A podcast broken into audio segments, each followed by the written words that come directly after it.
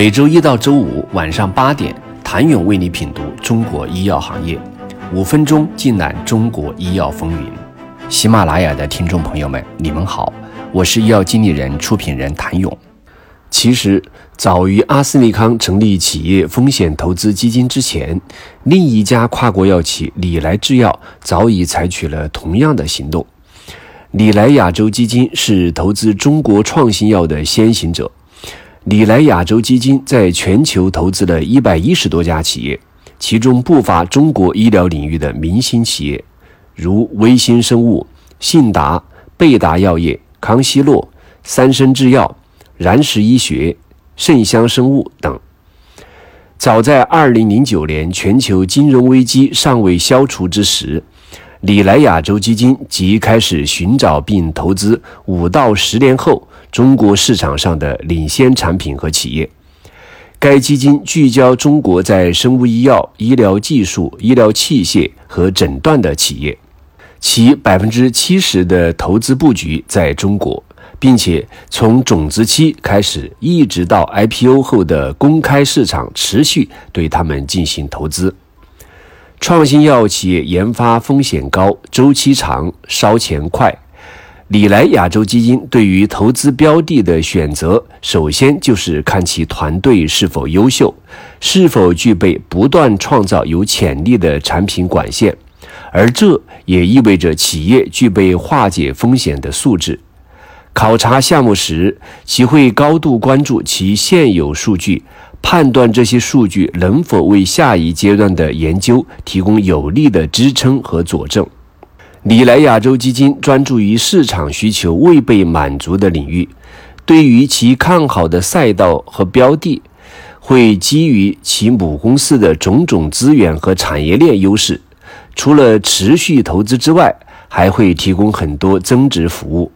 例如，早在二零一二年，里来亚洲基金就领头成立刚刚一年的信达生物的 A 轮融资，并且还促成了信达生物和美国里来制药二十多亿美金的合作，一度创造了当时中国生物医药企业与跨国制药企业之间规模最大的合作，帮助信达降低了运营研发的风险。大大推动了信达的发展。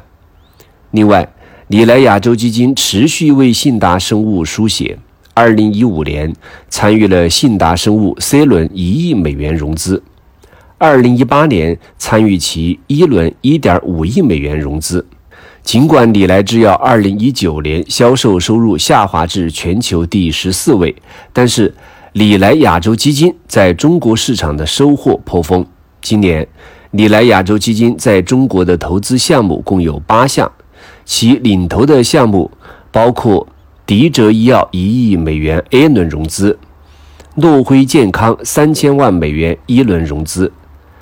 广州卢鹏制药一点七亿元人民币 A 加轮融资，荣昌生物超一亿美元融资。